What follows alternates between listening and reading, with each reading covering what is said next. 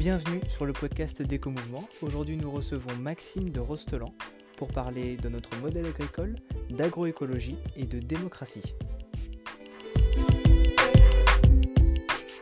Du coup, merci euh, Maxime d'avoir accepté euh, notre invitation. Euh, est-ce que tu pourrais te présenter du coup à, ceux qui nous écoutent rapidement? Bah, je suis Maxime de Rostelan, j'ai deux enfants, je suis ingénieur de formation, et depuis 15 ans, je suis engagé dans les thématiques euh, qu'on appelait développement durable et qu'on appelle plus euh, euh, révolution maintenant ou changement de paradigme maintenant. Et donc j'ai voilà, à la fin de mes études, j'ai fait un tour du monde sur le thème de l'eau, puis j'ai mhm. bossé sept ans dans le dans l'éducation à l'environnement et au développement durable, donc en, en produisant des affiches pédagogiques. Hum, en parallèle de quoi, je me suis intéressé au biomimétisme, euh, donc j'ai monté l'association Biomimicry. Je me suis aussi intéressé au financement participatif en créant euh, la, la, la, plateforme Bluebees qui est entièrement dédiée euh, à l'agroécologie. Et euh, de fil en aiguille, je suis arrivé à la permaculture et j'ai fini par me former en maraîchage bio en 2012 et j'ai monté une première ferme expérimentale en Touraine en 2013 et dans le cadre de l'association Ferme d'Avenir qui depuis s'est développé et a fait beaucoup d'autres projets. Euh, euh, et, j'ai quitté moi l'association il y a un an et demi. Euh, à la suite des états généraux de l'alimentation, euh, dans lesquels je m'étais impliqué pour le lobbying, notamment sur le, la rémunération des services écosystémiques. On y reviendra si vous le souhaitez. Ah, oui, oui. Et, et, voilà. Et donc du coup, j'ai monté la bascule dans la foulée, donc un mouvement de lobbying citoyen avec des jeunes. Euh, et, là, je suis sur un nouveau projet qui devrait sortir très prochainement. Ah. Euh, bah, du coup, euh, on, va, on va revenir sur Ferme d'avenir, justement. Est-ce que tu peux nous, expliquer comment c'est venu ce projet, comment ça s'est passé, comment ça s'est déroulé durant ces années-là? Quel était le, principe? En fait, l'idée, c'est assez vite, j'ai réalisé, comme beaucoup de gens, je, je, pense, que le modèle agricole et alimentaire n'était pas du tout résilient, pas du tout euh, désirable, durable, et, euh, et qu'il mmh. fallait euh, changer de paradigme dans notre manière de, de produire. Et, et en 2011, j'ai découvert la ferme du Bec et Loin, du Bec et Loin, dont certains ont, ont peut-être entendu parler. En tout cas, elle, elle, apparaît dans le film Demain de Cyril Dion. Et, euh, et donc, c'est une ferme qui s'inspire de, de, de, des principes de la permaculture. Et, euh, et en fait, il suffit d'y aller pour se convaincre que la bosse n'est pas une fatalité et qu'on peut tout à fait produire différemment, mieux, avec euh, plus de biodiversité, avec plus de vie dans le sol, avec des légumes plus sains. Et voilà. Et donc, du coup, en, passant pas mal de temps dans cette ferme, j'ai réalisé qu'il y avait un enjeu, c'était d'évaluer vraiment le modèle économique de, de, de, l'agroécologie, en tout cas de, des principes de la permaculture, et voir euh, dans quelle mesure c'était euh, c'était viable. Et donc on a décidé de monter une ferme expérimentale pour évaluer la viabilité économique, technique et sociale, donc humaine, de ce type d'agriculture. Donc, euh, je me suis formé euh, en maraîchage bio, c'est euh, une formation d'un an et demi, euh, avec euh, une vingtaine de semaines de stage. Mhm. Et, et j'ai monté une première ferme sur un hectare et demi en Touraine, donc à côté de, de Tours. Et, et, donc, on a embauché des, des maraîchers, enfin, j'ai embauché des maraîchers pour travailler avec moi. Enfin, c'était moi plutôt qui travaillais avec eux, ceux qui me montraient comment quoi faire, et j'étais plutôt un commis euh, euh, à, leur service. Et donc, euh, et donc c'était euh, très intéressant parce qu'on a montré qu'on pouvait produire des très beaux légumes, qu'on savait transformer ce qui ressemblait à un, terrain de foot, on, sait le transformer en, en, une ferme luxuriante, etc. En revanche, on montrait que économiquement, c'était toujours compliqué, surtout si l'idée était bien d'offrir de, de, des conditions de travail désirables aux maraîchers, donc 35 ou 39 heures par semaine avec, euh, avec euh, au moins un SMIC.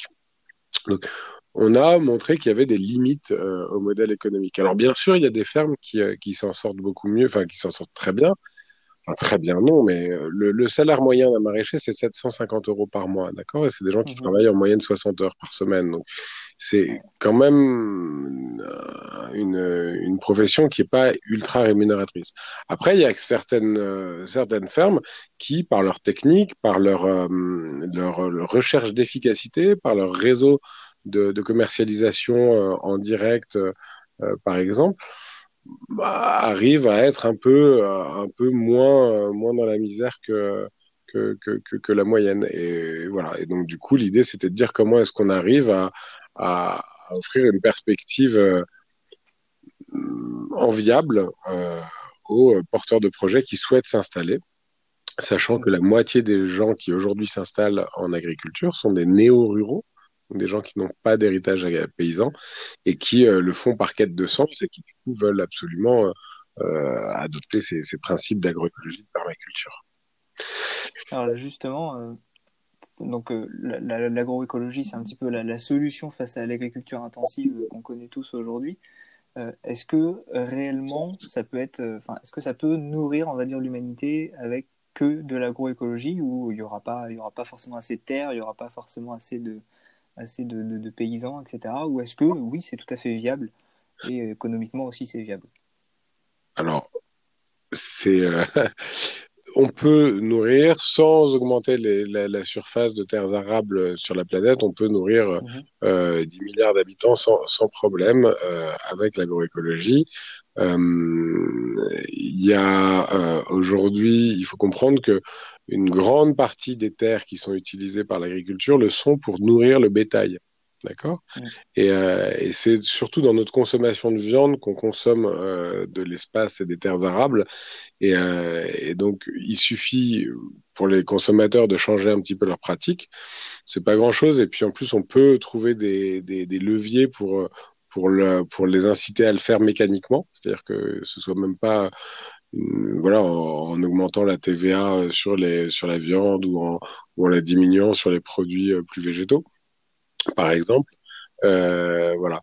Euh, sur la question de la viabilité, c'est tout ce que je disais juste avant, c'est que euh, dans un modèle économique euh, qui est ce qu'il est, euh, qui a été façonné pendant des années par des lobbyistes euh, de l'agro-industrie, de l'agrochimie, qui ont fait passer des lois et des dispositions qui sont favorables aux industries qui les,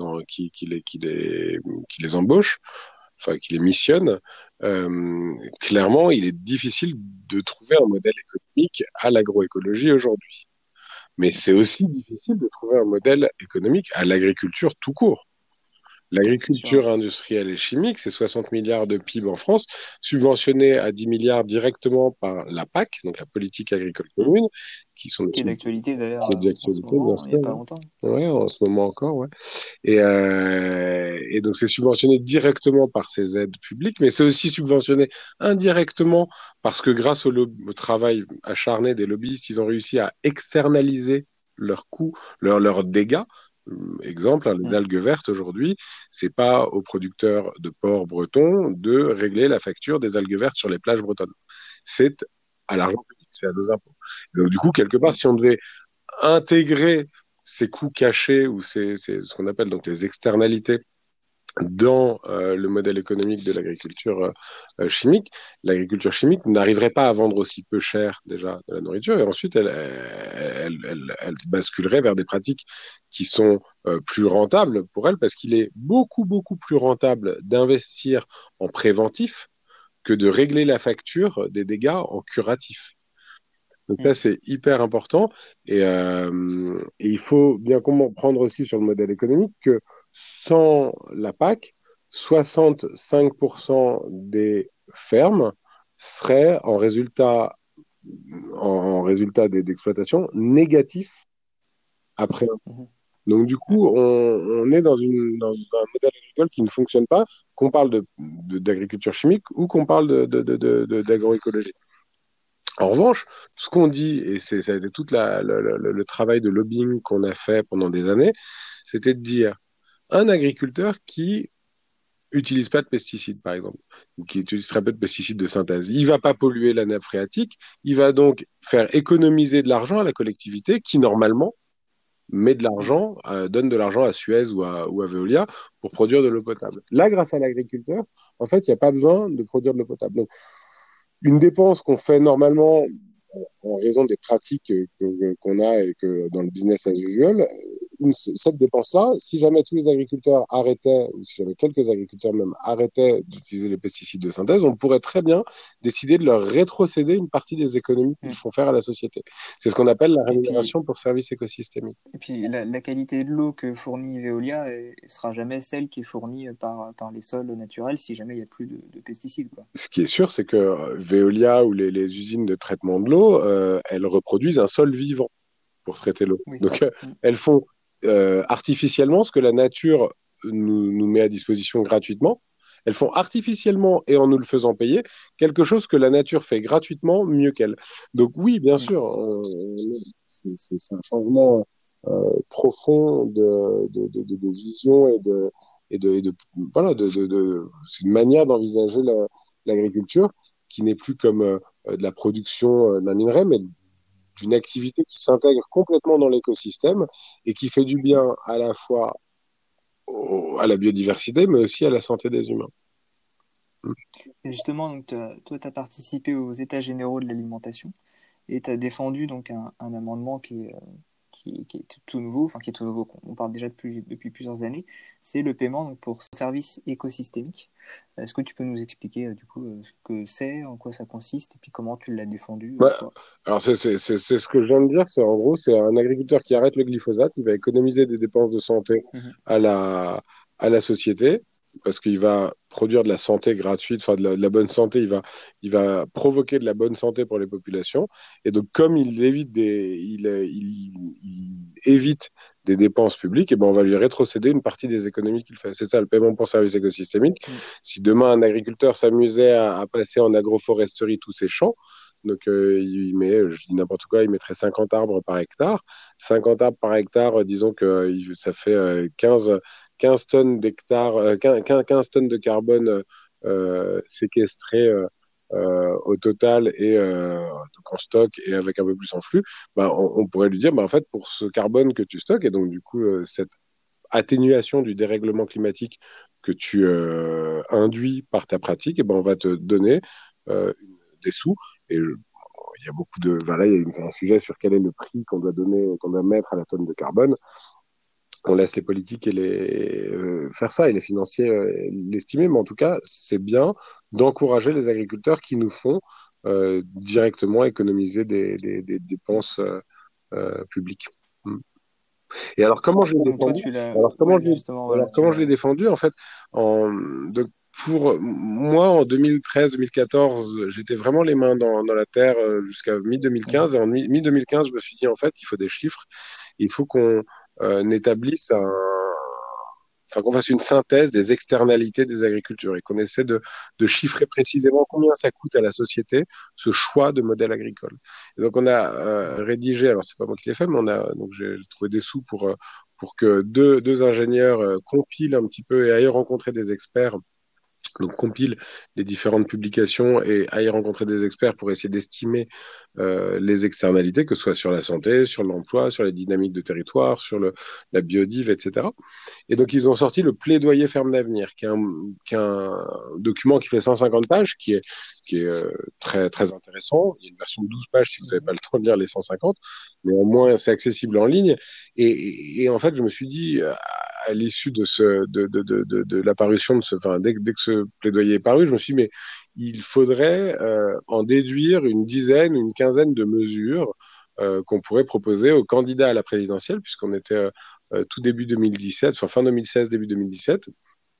Et donc, du coup, on a euh, sorti euh, une pétition, la pétition Femmes d'avenir, qui a été signée par, une, bah, par 80 000 personnes, je crois, enfin en tout cas plus de 70 000. Et, euh, et ces, dix, ces dix propositions, on les a remises à Emmanuel Macron alors qu'il n'était encore que candidat euh, à la présidentielle. On l'a remis, on a, on a remis ces mesures également à, à à Mélenchon. Euh, alors Fillon, il était dans ses affaires, donc il n'avait pas trop le temps. Mais euh, globalement, on a remis ça aux politiques et euh, très rapidement. Macron m'avait dit quand il était, venu sur ma ferme hein, en février 2017, il m'a dit écoute, écoutez, vous voyez. Il dit, écoutez, on va, quand je dis des choses, c'est pour le faire et je vais mettre en place trois de vos mesures qui me paraissent tout à fait pertinentes. Il y avait évidemment sa, conseillère en, agriculture qui avait regardé ça près, avec plus, d'attention, mais et il l'a pas fait. Euh, mais il a lancé les États généraux de l'alimentation, ce qui m'a permis euh, de me rapprocher d'un cabinet de lobbying qui, euh, gracieusement, donc sans, sans, sans qu'on leur donne quoi que ce soit, m'a offert du temps euh, pour que euh, ces propositions soient traduites en propositions d'amendement. C'est quelque chose qui est un peu plus normé avec euh, avec euh, une présentation du contexte, une présentation de, de, de, du texte législatif auquel euh, dans lequel on compte insérer l'amendement, etc. Et donc c'est une formulation qui est opérante dès que dès, dès, dès, le vote par l'Assemblée. Et donc j'ai rencontré une cinquantaine de députés. J'ai pas arrêté euh, en 2018. Et donc j'étais très proche de je suis très proche de Nicolas Hulot et donc euh, euh, j'ai travaillé avec avec lui avec ses équipes pour essayer de pousser le plus possible pendant les États généraux.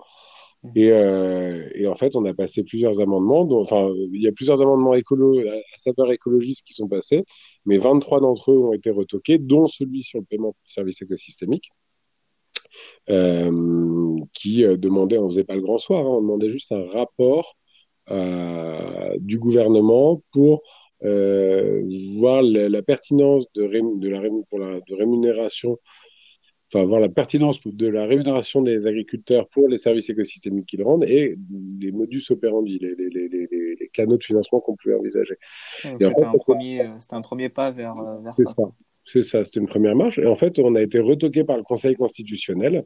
Et, euh, et là, en fait, euh, pour des raisons fallacieuses, hein, ils, ont, ont dit que c'était cavalier législatif. Ils ont dit non, en fait, on ne peut pas demander un, un, rapport gouvernemental dans cette loi, alors qu'ils ont gardé euh, deux articles qui euh, sont eux-mêmes de la demande d'un rapport gouvernemental, mais c'était sur les quotas betteraviers, donc il n'y avait pas de il n'y a pas d'écologie là-dedans, donc c'était, mmh. ça leur convenait. Ouais. Donc voilà, donc du coup, en gros, euh, moi, fin 2018, quand, quand l'amendement est retoqué, je fais un bilan de mes cinq années chez, de, de, de, du projet Ferme d'avenir que j'avais monté, et je, réalise quoi? Je réalise qu'on a montré qu'on savait produire les légumes bien, qu'on savait transformer une terre euh, abandonnée, une friche, euh, en, une ferme productive. On a montré que beaucoup de gens voulaient se former, que euh, des euh, consommateurs locaux étaient tout à fait prêts à payer un petit peu plus cher ou à se déplacer euh, directement à la ferme ou que sais-je. On a montré que sur le territoire, ça faisait du sens. On a montré avec Bluebees ou avec les, concours qu'on arrivait à financer euh, l'amorçage euh, de la création de ces fermes. On a montré qu'il y avait une distorsion de concurrence avec l'agriculture chimique et que cette distorsion de concurrence, on pouvait en partie la régler grâce dispositifs comme le paiement pour services écosystémiques, on a été le, con, convaincre les parlementaires du bien fondé de cette idée, qui ont voté ça dans une loi ad hoc. Et là, on découvre que le pouvoir exécutif euh, dispose d'un cheval de Troie dans le dispositif législatif, euh, qui est donc le, le, Conseil constitutionnel, qui sont des gens qui ne sont pas élus, hein, qui sont nommés, mmh. et que ces gens-là euh, peuvent euh, tacler, censurer des, des, lois qui ont été votées par les parlementaires, qui eux sont élus et euh, ont la responsabilité de la loi. Donc là, je me suis dit, mais en fait, c'est pas possible. On a été jusqu'au bout du, de l'exercice et le, les institutions ne sont pas à même, finalement, de de faire primer l'intérêt général sur les intérêts privés. Donc, c'est nos institutions qu'il faut réformer. Et c'est là que j'ai décidé de quitter Ferme d'Avenir en disant maintenant, il faut aller un peu un cran plus haut. Il n'y aura pas de transition écologique s'il n'y a pas de transition démocratique. Et ça, c'est clair. La Convention citoyenne pour le climat euh, est en train de, le, de, de, de, de renfoncer le clou euh, sur le sujet. On voit bien qu'il euh, y a un problème fondamental de démocratie dans nos pays occidentaux et que tant qu'on n'a pas résolu ce problème-là, des lois réellement impactantes ou des, des, des, mesures réellement impactantes pour le climat et favorables au climat ne seront jamais euh, prises euh, d'elles-mêmes.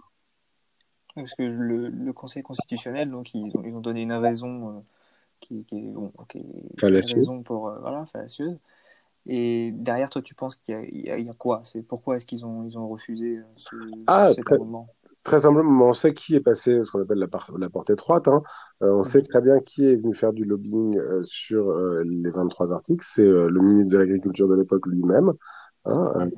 et, et qui a qui a défendu les intérêts des des, des, des, des, firmes agro-industrielles, agrochimiques et de, de, des vendeurs de phyto, etc. Donc voilà, on n'a pas, on pas trop, on n'est pas trop étonné de, la chose, mais en tout cas, on a été jusqu'au bout de l'exercice, on l'a tenté et, euh, on ne peut pas nous reprocher de, faire d'avoir la critique facile. C'est que c'est à la suite de tous ces engagements qu'on a pu euh, confirmer qu'il euh, y avait un vrai problème de, politique dans notre pays.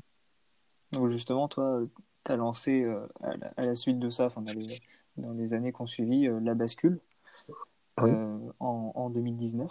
Est-ce que tu peux nous, nous expliquer ce que c'est bah, L'idée, l'idée, c'est qu'il y a beaucoup de gens qui ont envie de se rendre utile, qui ont envie de contribuer à la change, au changement du monde, mais ils savent pas comment faire, ils savent pas où à quelle porte frapper.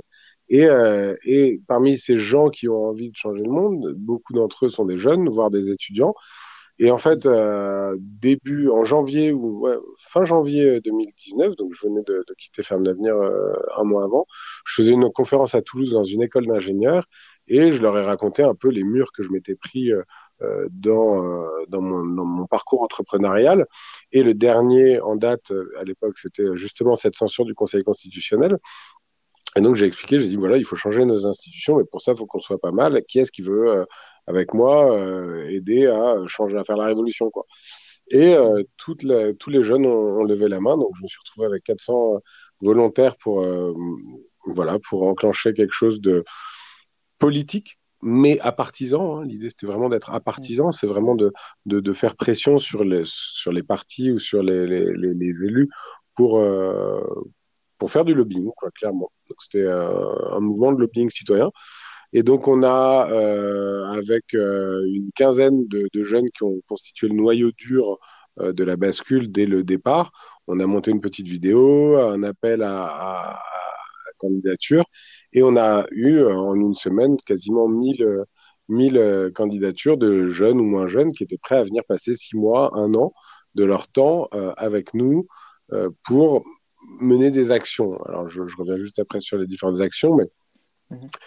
Et donc, tout ce beau monde, on a, j'ai dit, mais comment est-ce qu'on fait pour les loger? Donc, on a trouvé un, il y a un promoteur immobilier en, en, en, Bretagne, un gars qui fait des EHPAD ou des crèches, euh, voilà, des maisons de service pour personnes âgées, euh, avait racheté il y a quelques années auparavant un, un vieil hôpital désaffecté à Pontivy et euh, il nous en a laissé les clés. Il a dit tout mère, moi je vais pas faire les travaux euh, cette année, c'était en 2019. Il a dit, je veux pas faire des travaux cette année.